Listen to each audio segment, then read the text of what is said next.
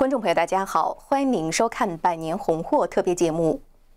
中共建政后，发起了几十场政治运动，不过有一条主线，那就是对传统文化，包括对宗教信仰的破坏，是一直贯穿始终。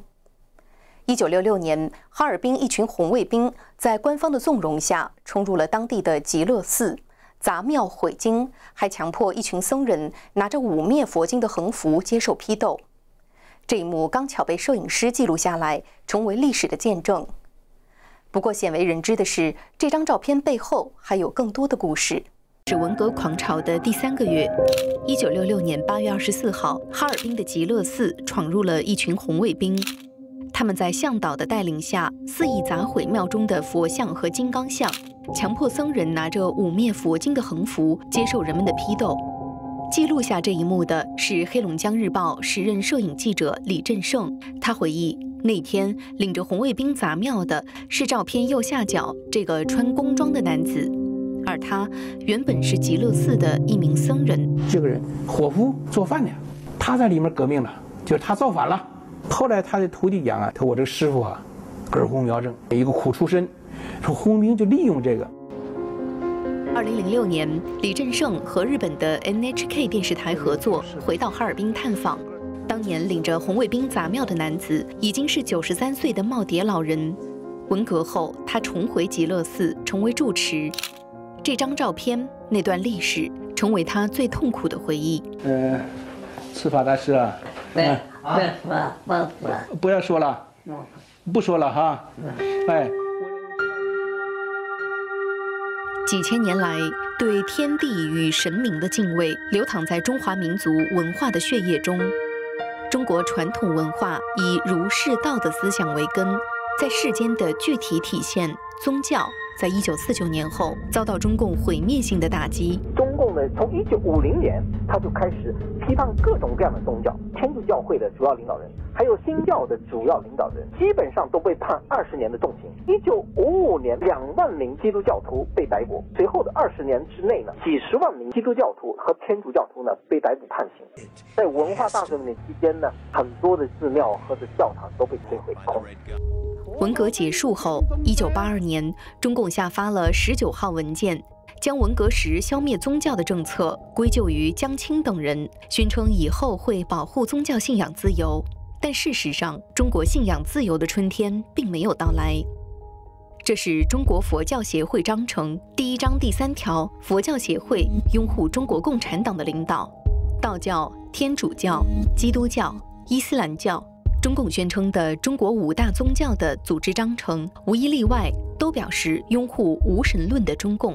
佛教协会的会长赵朴初，他是老牌中共党员。中国伊斯兰教协会的主席波尔汉，他死了以后，中共直接给他评价的是中共党员、忠诚的共产主义战士。开放杂志二零一三年有篇文章说，天主教爱国会的会长傅铁山。基督教三自爱国会的丁光训都是中共秘密党员。从中共建政以来，根本上这个宗教政策就是控制宗教，最终消灭宗教。外部的乱啊，它很难摧毁宗教的，从内部的乱才有可能。中共呢，怎么样从内部去摧毁宗教呢？就是以中共党员派去披着宗教领导人外衣去管理宗教。这是今天中国的寺庙，香火鼎盛。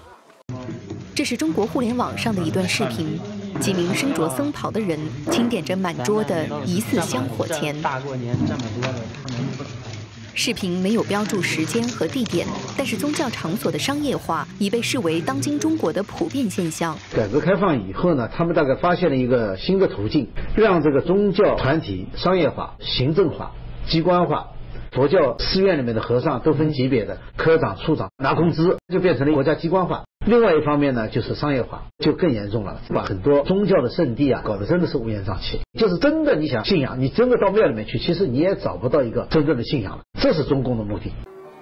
在一片喧嚣与肃杀中，一九九二年，中国出现了一个全新的、引人注目的信仰团体——法轮功，免费教功。不收钱，不存物，没有宗教场所，不讲宗教形式，只要求修炼者恪守法轮功的核心原则：真善忍，加上五套舒缓的练功动作，多家大陆媒体报道了法轮功学员道德升华、义务修路、捐款的好人好事。前人大委员长乔石说：“法轮功于国于民有百利而无一害。法轮功传出短短七年，就吸引了七千万到一亿人修炼。但是，一九九九年，中共又对法轮功发动迫害。所有的共产党国家无一例外都是疯狂的迫害宗教运动，原因就是共产主义它宣扬什么呢？阶级斗争，消灭一切异己。共产党它的理论充满着血腥味，而凡是历史上传统经过长期考验的、被公认的宗教呢，它都是主张博爱、宽恕，甚至要爱你的敌人。那这样的话呢，它就跟共产主义宣扬的理念呢完全相反。这个呢，就是共产党政权玩命的打压宗教信仰的根本原因，剥夺人民的信仰，迫使人民呢去信仰共产主义。它这个目的是要进行精神控制。在很多学者看来，中共六十多年来不遗余力的打压信仰，毁掉的却不只是宗教本身。世界上其实很多文明的兴盛都是跟宗教信仰这种兴盛相关的。传统的宗教信仰，像这个儒家的仁者爱人，基督教的爱人如己，道家讲报怨以德，佛家讲慈悲众生，都是能够有利于人和人之间有一个比较和谐的关系。中国古代的话讲天人合一呢，它也是维系了人和自然的关系。其实现在中国大陆出现这种有毒食品啊，人和人之间互相的不信任呐、欺骗呐，就是都是跟这种信仰的这个丧失是有关系的。一九六六年，面对中共的打压，一些僧人痛苦地沉默着。一九九九年，面对中共又一轮严酷打压，一群修炼人平和地坚持至今。人们也在观察着这场比文革更持久的浩劫何时结束。法轮功学员对信仰的坚守将给中国带来什么？